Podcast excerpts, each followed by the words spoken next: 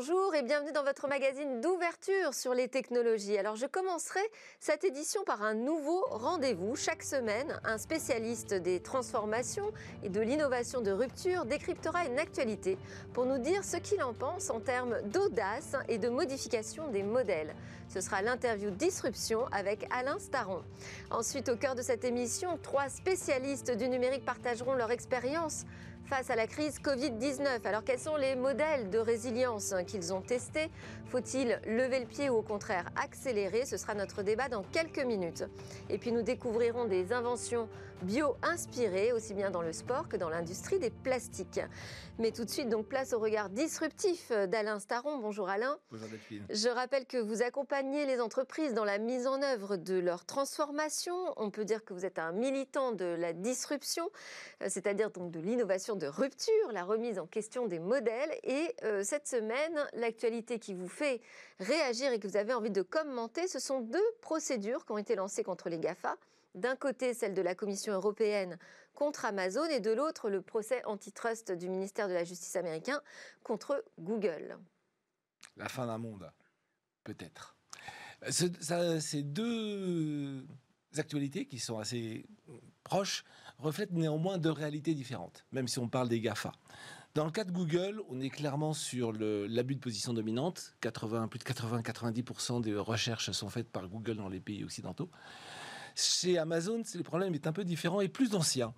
Il consiste à dire que si vous êtes un vendeur qui allait sur Amazon, Amazon c'est exactement ce que vous vendez. Et comme Amazon peut vendre en direct, s'il sait ce que vous vendez, il peut le faire à votre place. Ça a coûté Toys R Us, qui en 2000 a démarré, en 2004 a voulu reprendre son indépendance, la reprise en 2006, c'était trop tard, ils ont fait faillite en 2017. C'est pas un abus de position dominante. Le e-commerce, c'est 10% du marché mondial, du, commerce de détail, 10%. Dans le jouet, c'est 20% quand même. Et Amazon, ce n'est que 40%. Alors, c'est 40%, mais ce n'est que 40%. Donc, on ne peut pas partir de c'est un abus de position dominante. En revanche, on peut dire qu'ils ont installé un modèle dit de plateforme horizontale dans lequel ils vont proposer à tous les fournisseurs d'accéder à leurs clients. Et au sein de cette plateforme, ils concurrencent leurs fournisseurs. C'était le procès de Microsoft, je ne sais pas si vous vous souvenez, en 2004, qui a, parce qu'Explorer empêchait, installé par défaut leur, moteur, leur ah, Explorer, bref, installé. en 98, 1998. Euh, oui, alors ils ont Internet Explorer que a commencé effectivement cette euh, Exactement. Et donc, ils ont question perdu du démantèlement ou pas. Et ils, ont, ils ont perdu un procès parce qu'ils empêchaient les autres, euh, les autres navigateurs de s'installer. Alors, il y a eu un appel qui a été envoyé par 135 euh, entreprises et 30 associations euh, professionnelles à l'Union européenne pour lui demander d'adopter une ligne plus ferme contre euh, Google et ses pratiques jugées anticoncurrentielles, contre Amazon. On, sait qu'il y a également une procédure. La question que j'ai envie de vous poser, puisque vous êtes un spécialiste de la disruption, c'est est-ce que la réglementation peut servir de rempart contre la disruption? En fait, je crains qu'elle n'arrive trop tard systématiquement. Les gens qui se plaignent sont des gens qui vont déjà très mal face à des concurrents qui sont déjà très bien installés. Et donc la réglementation peut essayer d'installer une digue, mais en face de nous, on a un tsunami. Donc il est, possible que ça ne suffise pas. D'ailleurs, tout le monde se plaint. Tout le monde dit euh, vous arrivez trop tard. Nous n'allons pas pouvoir survivre. Et pourtant, c'est un truc connu. Euh, je vous ai parlé de Toys R Us, mais dès que vous donnez vos données à quelqu'un qui peut faire votre métier, bah, vous vous installez dans une position de faiblesse. Vous vous installez dans une position de vous faire disrupter. Et c'est connu depuis, encore une fois, depuis le siècle dernier. Pourtant, il y a quand même euh, un point positif euh, qu'on peut euh, saluer, c'est que il y a une vraie transformation numérique des modèles aujourd'hui qui se généralise dans tous les secteurs d'activité. Donc c'est pas juste un appel au secours, euh, aidez-moi réglementation. Il y, a, il y, a, aussi, ça s'accompagne aussi d'un mouvement d'accélération sur le numérique. Heureusement, ils ont tous ont tous ont compris, tous ont envie de faire. Et vous avez ben, typiquement euh, Intermarché qui dit ben moi je propose le click and collect pour tous les libraires. Donc entre guillemets, il se met dans une position de type Amazon. Et d'ailleurs, il en fait la publicité. Une Sorry Jeff. Ouais. Il dit ben oui, je vais faire votre métier aussi. Donc oui, pourquoi pas? Je reprends ce qui s'est déjà fait mais euh, avec les mêmes risques possibles. À côté de ça, vous avez d'autres entreprises qui disent ben, si les clients sont chez Amazon, ben, je vais y aller.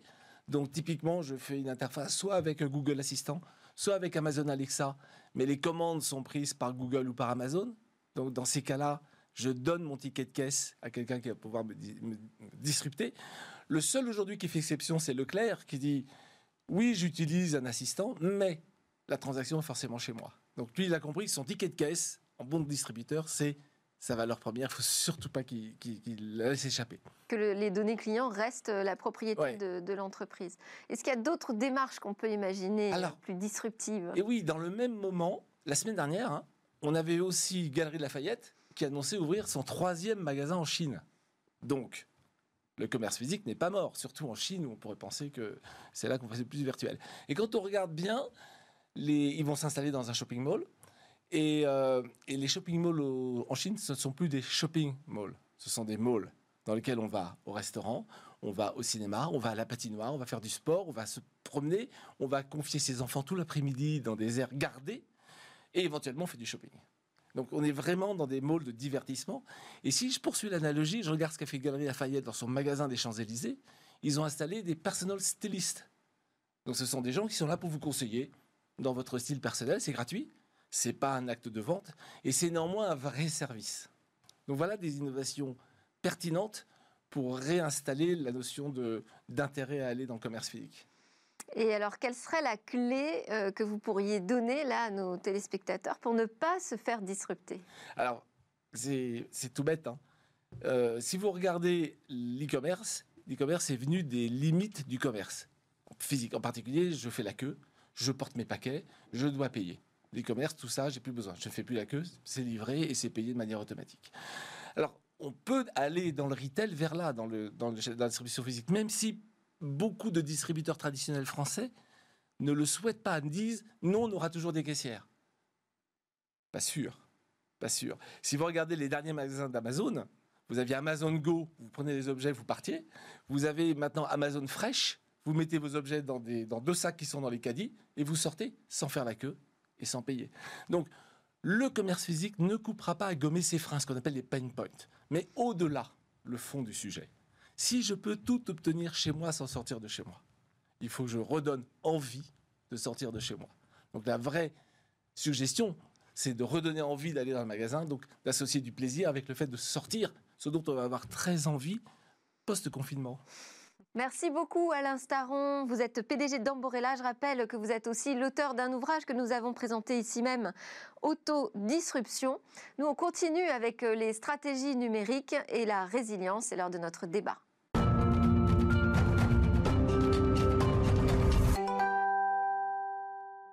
Alors face à la crise qui touche tous les secteurs, quelles sont les stratégies numériques à mettre en place? Comment améliorer sa résilience? Je remercie d'avance mes trois invités euh, qui ont accepté de partager leur retour d'expérience à chaud, je dirais, puisqu'on est encore au cœur de cette crise Covid-19. Brice Renvoisé, vous êtes directeur marketing Volkswagen Group Retail et Hervé Bloch, président fondateur de Les Big Boss, organisateur d'événements dédiés à la mise en relation d'affaires. Alors nous aurons également en visio avec nous Valérie Lega, directrice de l'expérience numérique et omnicanal chez Carrefour. On va commencer ensemble, euh, Hervé Bloch, puisque euh, les Big Boss, je disais, c'est un organisateur d'événements et que l'événementiel est particulièrement frappé euh, en cette période par les, changements de comportement. et d'ailleurs, vous disiez dans l'explication du lancement, comment vous aviez fondé les Big Boss, que pour vous, une des priorités, c'était d'organiser des rencontres et des échanges en dehors des rencontres traditionnelles du travail, comprennent ce temps, voilà, en dehors d'un contexte habituel. Là, on est vraiment dans une crise qui euh, violente cette profession de foi très violente et euh, il faut donc se réinventer, il faut pivoter, il faut utiliser le digital pour s'en sortir. En fait, euh, dès le mois de mars en confinement, j'ai 40 collaborateurs, on se dit bah, qu'est-ce qu'on va faire? On a encore 30 événements à réaliser cette année est-ce qu'on va pouvoir les réaliser. Et donc très vite, j'identifie euh, une technologie, Vimit, qui euh, va euh, me permettre de digitaliser mon événement euh, de bout en bout. Mon événement, c'est de la mise en relation business. C'est pas un salon où les gens se baladent de stand en stand. C'est euh, je suis décideur, j'ai un projet, je suis prestataire, je sais répondre à ce projet. Il faut qu'on se rencontre. Et donc, euh, on a pu expérimenter en juin, donc à peine déconfiné, des échanges visio. Et on a décidé avec ce deuxième confinement de reconfier nos événements à cette technologie online pour pouvoir délivrer. Les décideurs ont besoin de trouver des solutions. Qu'est-ce qu'elle a de spécifique, cette solution? Alors, elle, elle, assure une digitalisation à travers des visio one-to-one. Donc, vraiment, notre cœur de métier qui consiste à faire se rencontrer des gens qui devaient se voir et qui ont intérêt à échanger et à faire du business ensemble. C'est pas une technologie euh, de webinar, c'est pas une technologie euh, de room et de salon virtuel, c'est vraiment une technologie de mise en relation business.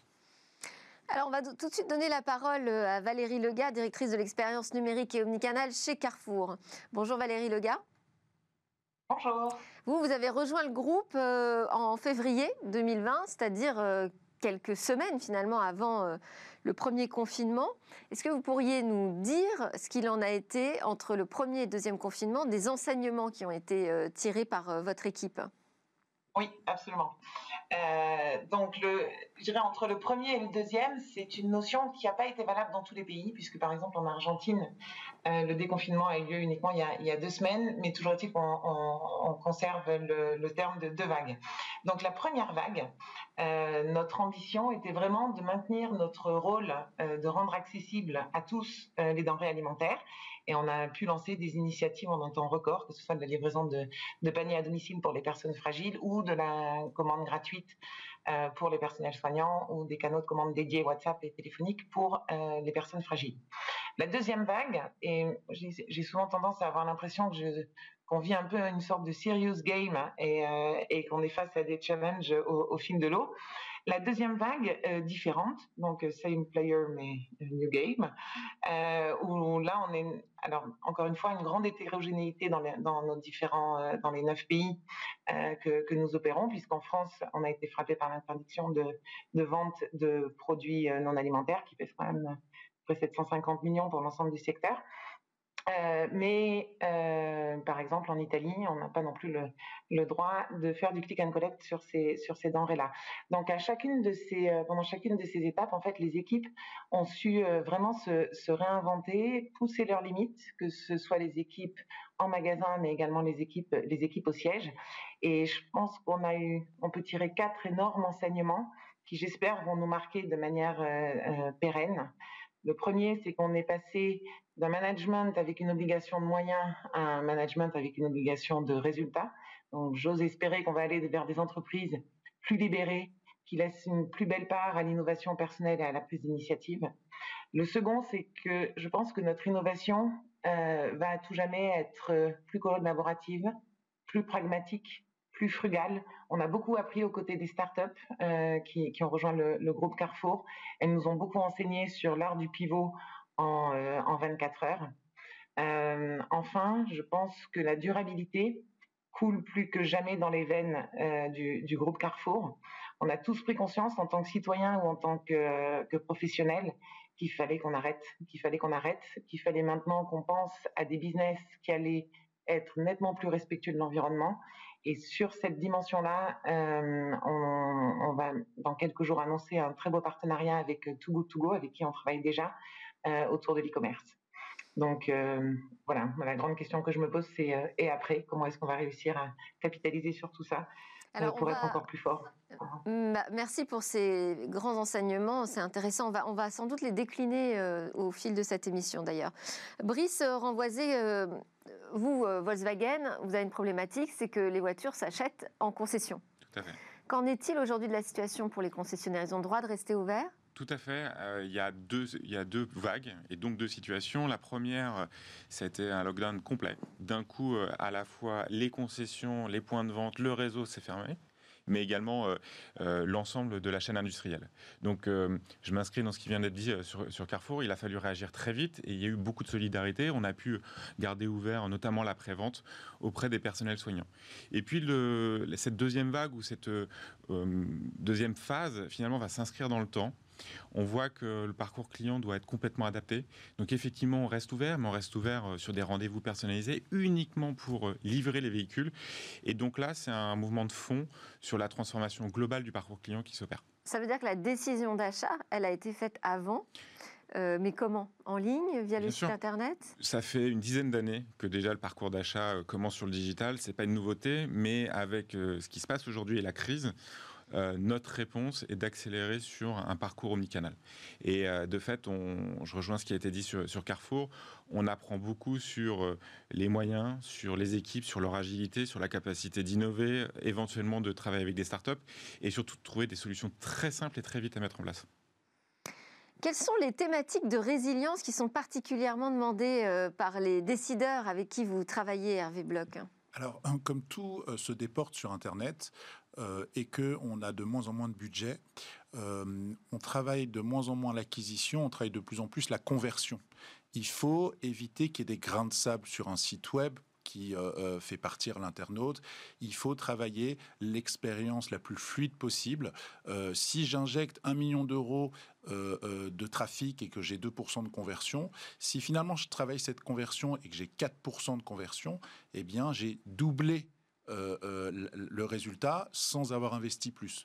Donc il faut travailler sur ces logiques d'agilité, d'expérience client, euh, de conversion. Finalement, le digital, c'est beaucoup des mathématiques. où je mets mes budgets et, quel est le retour sur investissement. Quand tout va bien, eh ben, on a des budgets dans chacune des lignes. Quand c'est un peu plus compliqué, on va travailler de plus en plus la résilience au clic, la résilience à l'individu et donc la conversion à moindre coût. Alors, vous êtes un spécialiste euh, du marketing, euh, Brice Renvoisé. Donc, euh, comment vous faites là? Parce que finalement, les modèles marketing d'avant ne tiennent plus aujourd'hui. Ils peuvent être mis en cause, mais les fondamentaux sont là. Je rejoins ce, qui est dit beaucoup moins de data extérieure, investir sur euh, la connaissance client, sur les gens qui sont sur euh, notre site internet. On a par exemple, nous, mis en place euh, le fait de pouvoir répondre humainement avec une vraie personne formée presque 24 heures sur 24 sur le site. Le site est plus que jamais la première vitrine. Et à partir de cette connaissance client, je rejoins, il faut travailler la conversion. C'est-à-dire qu'il faut être intelligent, pas forcément chercher du volume de vente nécessairement, mais vraiment rechercher mais on a moins de solutions toutes prêtes qu'on dit euh, c'est du marketing, mais on n'a plus les équations aujourd'hui euh, qui tournent avec des modèles classiques. Non, il faut, euh, il faut euh, tester, il faut euh, sans cesse changer, apprendre à refuser et apprendre en fait à se dire on s'est trompé. Mais effectivement, les modèles sont complètement, les modèles pivotent aussi comme la situation. Ça ne veut pas dire qu'on ne fait plus de marketing, ça veut dire qu'on le re-questionne en permanence? Je pense que la, la notion clé, c'est tu, le disais, le, digital et du business. Et c'est vraiment le sujet, c'est qu'on travaille de plus en plus avec le business, de plus en plus avec les clients. Et c'est ça que euh, moi j'ai pu voir apparaître et ou surtout euh, voir s'accélérer, c'est qu'on est en train de prouver que le marketing, notamment le digital et le parcours client, c'est du vrai business. Valérie Lega, vous êtes toujours en ligne avec nous. Euh, sur la première période de confinement, les utilisateurs ont quand même constaté qu'il y avait des files d'attente, euh, comme dans le physique d'ailleurs, mais alors qui étaient euh, monstrueuses. Il y avait des sites qui étaient saturés. Quelle a été la principale difficulté pour répondre tout de suite à cette demande spectaculaire qui est apparue au début du confinement? Alors, notre site a tenu le coup. Donc, c'est-à-dire que techniquement, euh, nous sommes une des seules plateformes e-commerce à, ne pas s'être euh, effondrée les, premiers jours. Néanmoins, euh, l'essentiel de la problématique qu'on devait gérer était au niveau des opérations. Donc, c'est-à-dire comment être, se, mettre en, capacité à gérer dix fois plus de commandes quand les équipes de préparation en magasin ou en entrepôt sont dimensionnées pour en gérer dix fois moins.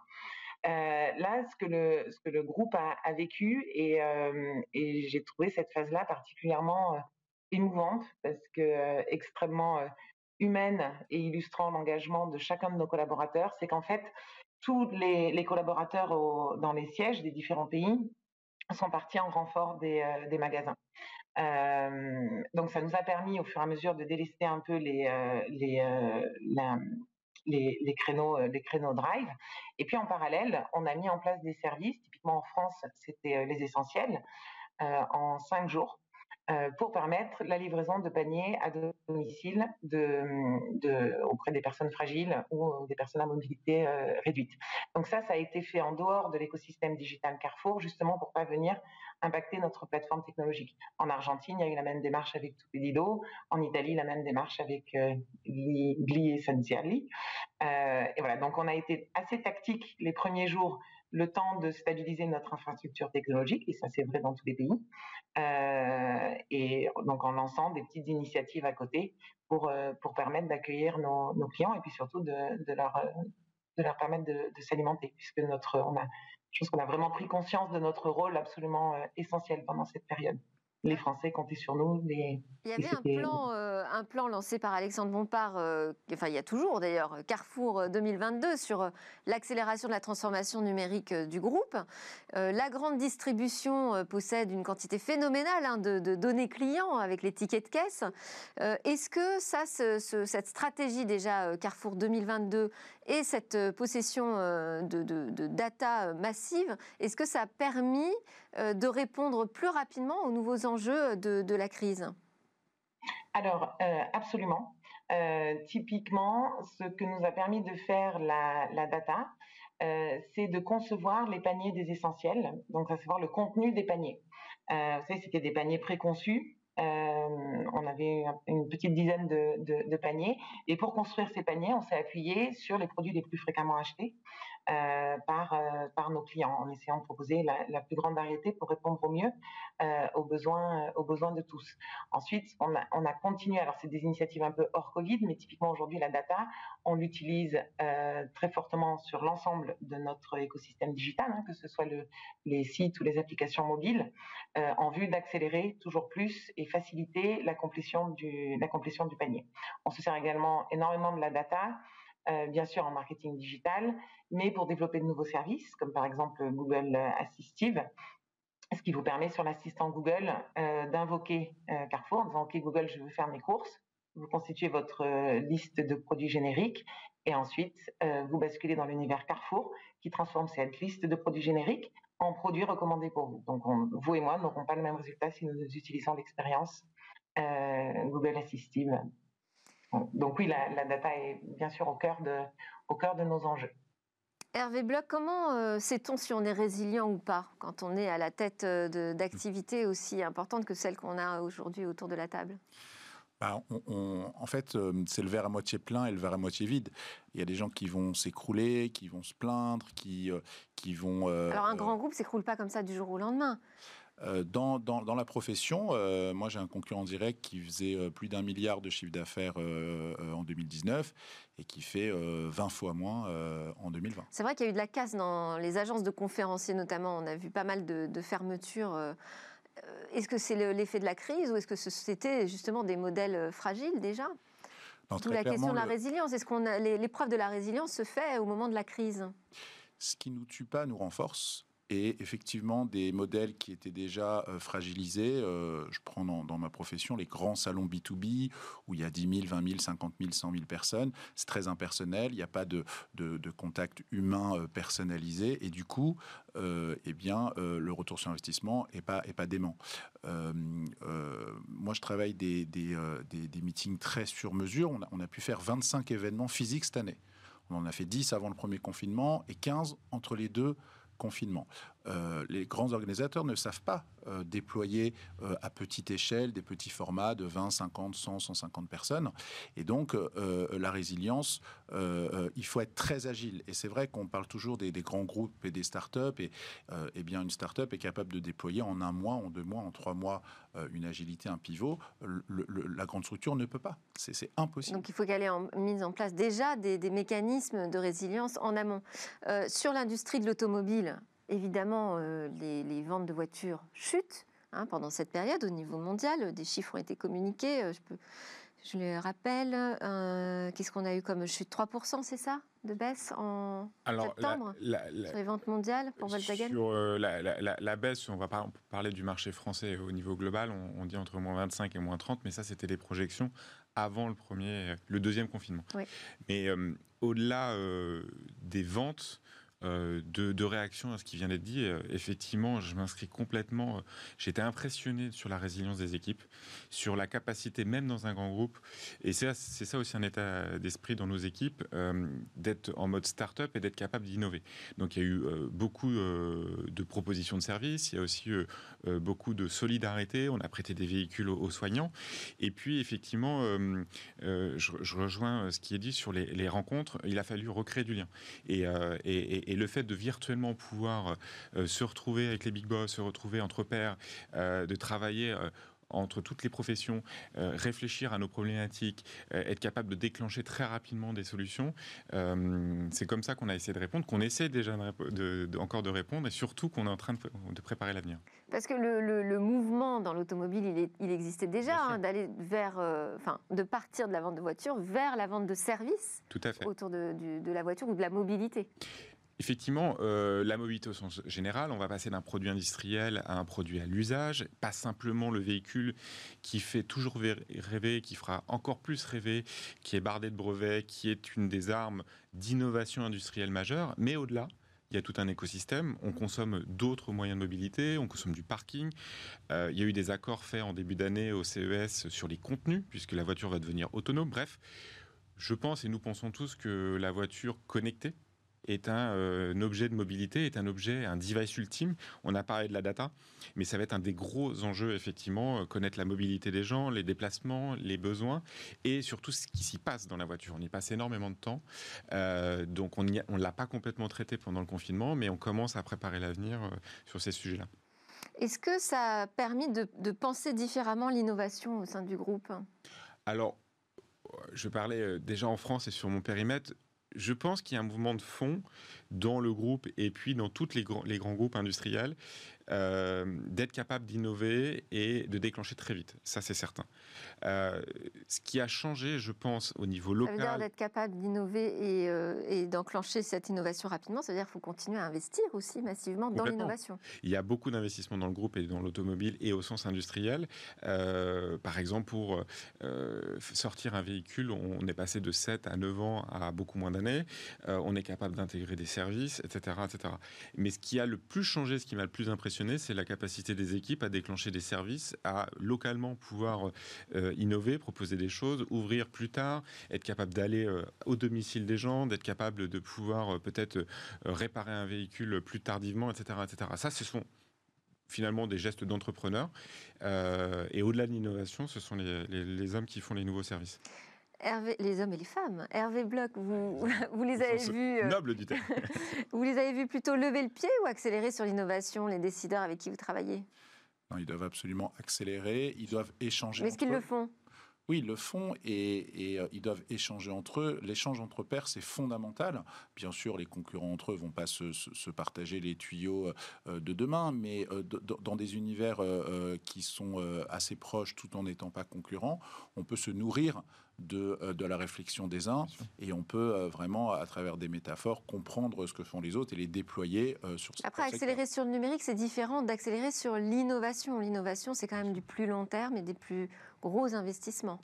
Ben c'est ça l'enjeu de l'innovation, c'est qu'arrêtons de penser que l'innovation, c'est 18 mois, 36 mois, 54 eh mois, on n'a plus ce temps-là. Valérie Lega, vous constatez la même chose euh, au sein du groupe On peut encore accélérer sur l'innovation, même en période de crise? Alors, je dirais qu'on peut surtout accélérer sur l'innovation en période de crise, mais une innovation un peu différente, certainement plus tactique euh, et plus frugale. Nous, ce qui nous a permis ben, typiquement de, de détecter et d'enclencher les services qui ont été lancés pendant les premières et deuxièmes vagues Covid, c'est la centricité client. C'est-à-dire que euh, typiquement sur les essentiels, euh, si vous voulez, on part en innovation, on a l'habitude de dire qu'on part d'une hypothèse, donc on a des convictions basées sur notre, expertise métier, etc. Ce qui importe, c'est de tester le plus rapidement possible et pour le moins de capex possible la validité de cette hypothèse. Ça, aujourd'hui, euh, au sein du, du, du, groupe Carrefour, on le fait sur le terrain. C'est-à-dire qu'on reste pas en chambre en disant bah oui, moi je pense que les clients ont besoin de ça. On va à la rencontre des, clients. Euh, ils nous valident partiellement nos hypothèses. Donc on lance le premier morceau de service validé par les clients et puis ensuite on regarde ce qui se passe. Dans cette phase-là, bien évidemment, la data joue un rôle absolument crucial puisque c'est ce qui nous permet de modéliser l'adhésion potentielle euh, de manière pérenne des, consommateurs à, à, nos services. Donc, si vous voulez, on y va petit pas par petit pas. Euh, sur les services, c'est beaucoup plus facile que sur les, typiquement que sur les, projets d'innovation en termes d'infrastructure. Mais sur les services, en tout cas, c'est vraiment cette démarche petit pas par petit pas, pragmatisme, frugalité, collaboration avec les startups et validation au fil de l'eau des hypothèses business que les métiers euh, que les métiers prennent. Et je pense que c'est quelque chose qui est vraiment empreint d'humilité, c'est-à-dire que le le, le, feedback du terrain l'emporte sur la conviction personnelle d'un décideur euh, au sein du groupe Carrefour quand on parle d'innovation un peu, un peu chahutée par, par le Covid. Et, vous, vous, posez la question de, vous vous posez la question de comment maintenir cette agilité dans un groupe hein, quand on sortira de cette crise? Oui, tout à fait. Alors, en fait, moi, il y, y a, un point qui, qui, qui, à mon avis, rend la solution pas, si évidente que ça si vous voulez, on, a l'habitude dans les grandes entreprises de dire que ce qui embarque les équipes, c'est la vision long terme. C'est la vision. Moi, je travaille dans cette entreprise parce qu'ils ont une vision à trois ans, etc. Maintenant que tout le monde a compris que les cartes pouvaient être rebattues en 24 heures, comment on fait pour faire adhérer les équipes à une vision de trois ans Parce que je crains que chacun ait quelque part dans sa tête, oui, enfin ça, c'est si tout se passe normalement, mais on sait que tout euh, potentiellement ne va absolument pas se passer euh, normalement. Et euh, donc je ne sais pas comment, comment on va gérer cette syndication des, des acquis. En plus, je pense qu'il va y avoir des nouvelles demandes des collaborateurs qui ont... Typiquement, on a touché aux, prémices d'une entreprise libérée. Ça, c'est quelque chose qui est cher pour les collaborateurs, notamment pour les générations Z. une fois qu'ils ont eu la, liberté d'entreprendre, de faire des choses absolument incroyables en situation de crise, comment est-ce qu'on arrive à les remettre dans le processus euh, historique d'une grande entreprise? Donc, il va falloir qu'on travaille dur. Euh, Brice Renvoisier, vous êtes d'accord aussi avec cette analyse euh, compliquée de voir comment on se projette du coup dans un grand groupe quand l'incertitude devient presque la religion dominante quoi.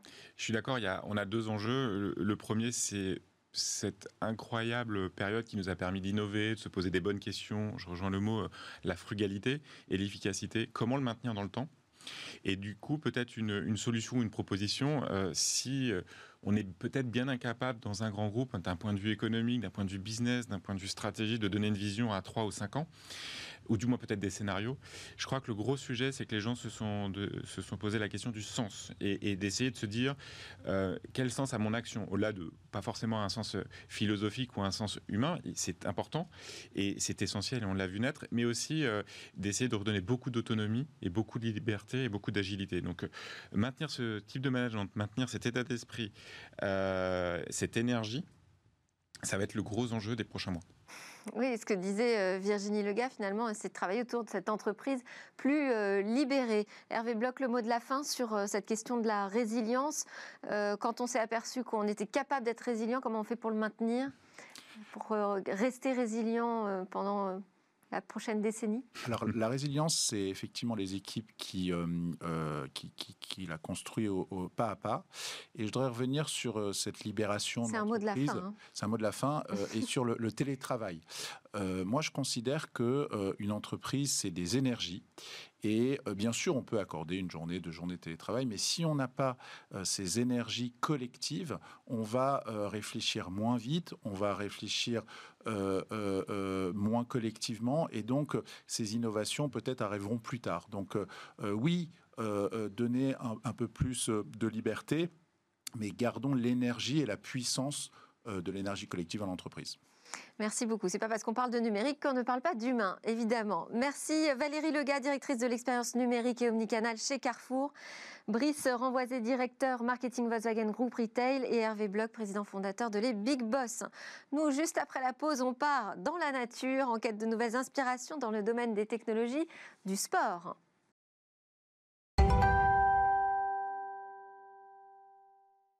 Nous sommes de retour sur le plateau de Smartech pour la suite et le biomimétisme. Alors aujourd'hui, c'est Elsa Vizier de Biosaisie qui va nous dévoiler comment le génie de la nature se révèle être une formidable source d'inspiration pour le développement de technologies. Bonjour Elsa. Bonjour. Alors vous allez nous faire cette démonstration euh, dans le domaine du sport en particulier.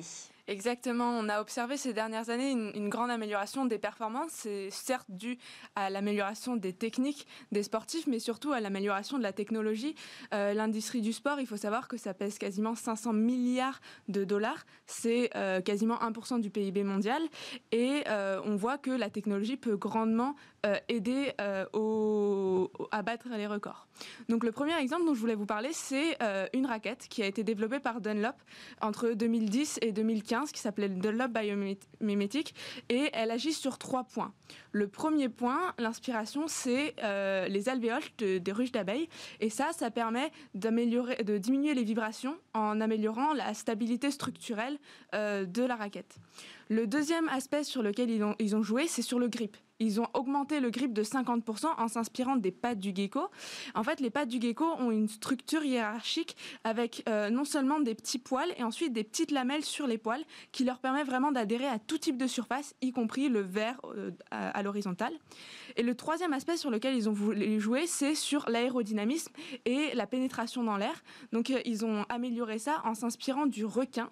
En fait, quand on voit un requin, on peut penser que sa peau est complètement lisse. Et en fait, quand on regarde ses écailles, c'est rainuré. Et en fait, dans l'eau, le, requin, ça lui permet d'avoir un bien meilleur hydrodynamisme.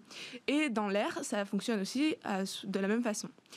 Ce requin a inspiré une deuxième technologie développée par Speedo euh, en 2018 avec la combinaison euh, utilisée par les nageurs au, au, JO de Pékin. Tous les records de natation ont été battus euh, parce que cette combinaison profère vraiment un avantage technologique, un tel avantage qu'à partir de 2019, ça a été interdit et considéré oui, il y a eu un débat, une polémique sur cette combinaison.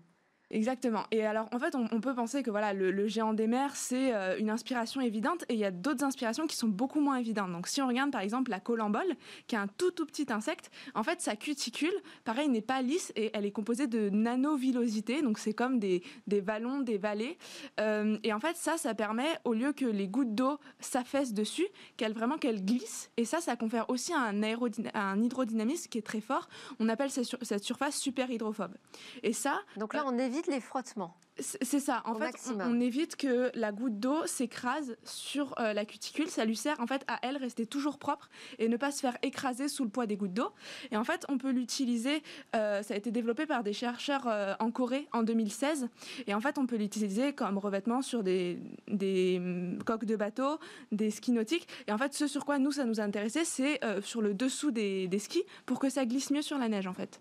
D'accord. Vous avez un autre exemple encore? Exactement. On, a parlé maintenant de, performance. Il faut savoir aussi qu'avec l'amélioration des performances, augmente aussi les, dégâts qui peuvent être provoqués. Euh, on a vu au niveau du top 14 en France du rugby, il y a eu quasiment un doublement des commotions cérébrales sur les cinq dernières années.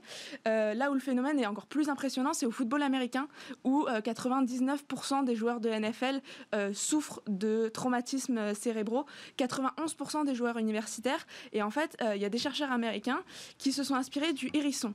Donc peut-être changer les règles aussi, mais bon, je vous laisse terminer sur la technologie. Le hérisson, en fait, là, là où il nous intéresse, c'est que lui, il est capable de faire des chutes de 10 mètres euh, sans se blesser. Et en fait, la façon dont il fait ça, c'est que ces petits picots, ils sont en kératine, donc comme nous, nos cheveux. C'est une matière qui est à la fois souple et très résistante. Et en fait, ça permet, euh, eux, ce dont ils sont inspirer, c'est vraiment la, répartition des forces que le hérisson a en, avec ses, petits picots partout.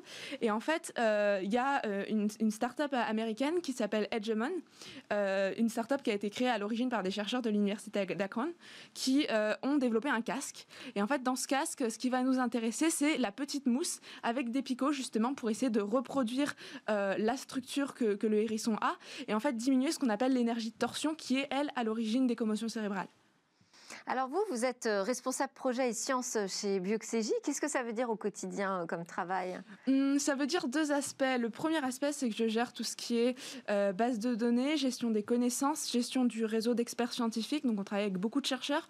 Le deuxième, bah, le niveau projet, c'est que concrètement... Ce sont des chercheurs qui sont spécialistes de la biologie, spécialistes de la technologie, du biomimétisme? Un, peu tout. C'est très difficile pour un chercheur d'être spécialiste du biomimétisme, puisque justement la vocation du biomimétisme, c'est de faire le lien entre la biologie et la technique. Euh, donc nous, en fait, on va chercher euh, des chercheurs qui sont experts en biologie pour mieux connaître le vivant et des chercheurs de plusieurs euh, disciplines technologiques, donc de la physique, de la chimie, des sciences des matériaux, de la science des frottements qu'on appelle tribologie, pour justement, au niveau des systèmes techniques qu'on cherche à développer, nous aider à connaître les sujets et aussi faire certaines expériences. Et vous créez des passerelles entre ces deux mondes de la recherche? C'est exactement ça. Vous les faites se rencontrer par exemple? Oui, on, est amené aussi à, collaborer avec dans des projets. Des fois, on les fait se rencontrer, des fois, ils interviennent à différents stades du projet. des fois, c'est aussi des chercheurs qui sont, alors il y en a de plus en plus, qui sont justement plutôt du côté technique, mais qui font de la bio-inspiration, donc qui vont chercher à, mieux connaître les, sciences du vivant. Et le deuxième type d'interaction qu'on a avec eux, c'est justement des, personnes qui sont, qui sont en train de développer des technologies bio-inspirées qu'on va accompagner dans la transposition industrielle. Merci beaucoup Elsa Vizier, responsable projet et sciences chez Bioxygie. On était très heureux de vous avoir en plateau. Alors nous, avant de se quitter, on va s'intéresser à une dernière innovation, cette fois dans le domaine des plastiques.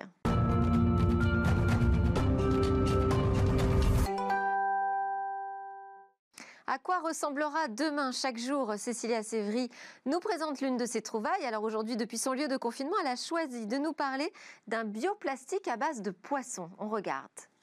Bonjour Delphine, alors aujourd'hui je vous présente un bioplastique. Il est fait de restes de poissons. À l'origine de cette innovation, c'est une Anglaise, Lucy Hughes. Elle est très engagée écologiquement et puis elle a fait deux constats. Euh, d'abord en termes de poids, à l'horizon 2050, il y aura plus de plastique dans l'océan que de poissons, selon la fondation Hélène MacArthur. Et puis dans le même temps, elle a constaté que 50 millions de tonnes de déchets de poissons sont jetés dans le monde chaque année selon l'Organisation des Nations Unies.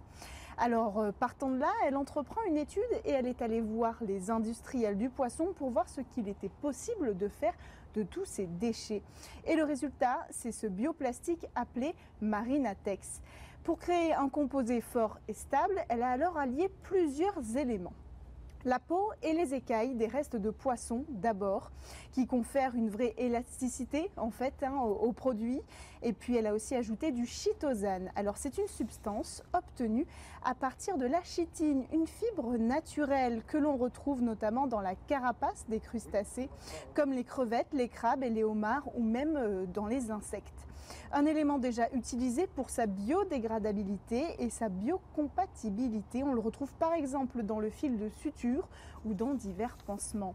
Et puis dans ce produit, on trouve aussi de l'algue rouge capable de retenir l'eau et d'augmenter l'élasticité. Plusieurs mois d'essai plus tard, cette jeune Anglaise a réussi à produire une feuille translucide souple et qui, qui se forme à des températures inférieures à 100 degrés Celsius.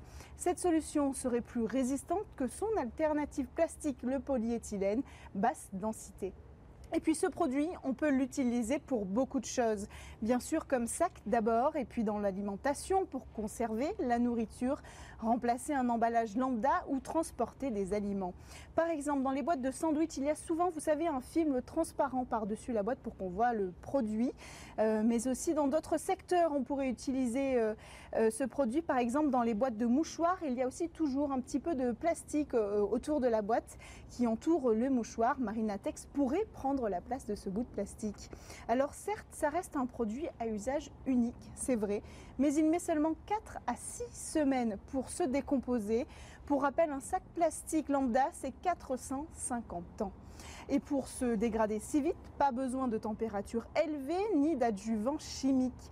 Autrement dit, on peut le mettre au recyclage et au compost. Et puis autre avantage de Marinatex, euh, il ne nécessite pas beaucoup de matières premières. D'après sa créatrice, à partir d'une seule morue, en fait, on obtient 1400 sacs. Alors pour cette innovation, Lucy Hughes a reçu en 2019 le prix James Dyson, un prix international pour les projets de jeunes designers capables comme elle de proposer de nouvelles solutions aux problèmes du quotidien. Grâce à la somme remportée, elle a pu finaliser ce produit et aujourd'hui elle termine de réunir des fonds nécessaires pour commercialiser son bioplastique et imposer enfin peut-être de nouvelles pratiques plus responsables pour notre environnement. Voilà Delphine, euh, on se retrouve dans le lab tout de suite et demain pour une nouvelle innovation. Merci Cécilia. Oui, on vous retrouve aux côtés de quatre jeunes pousses innovantes. En attendant, merci à tous d'avoir suivi cette édition. J'espère que vous aurez apprécié ces conseils, cette vision de la résilience et euh, quelques découvertes technologiques. Moi, je vous dis à demain pour de nouvelles discussions sur la tech. Et maintenant, tout de suite, Cécilia et le Lab Startup.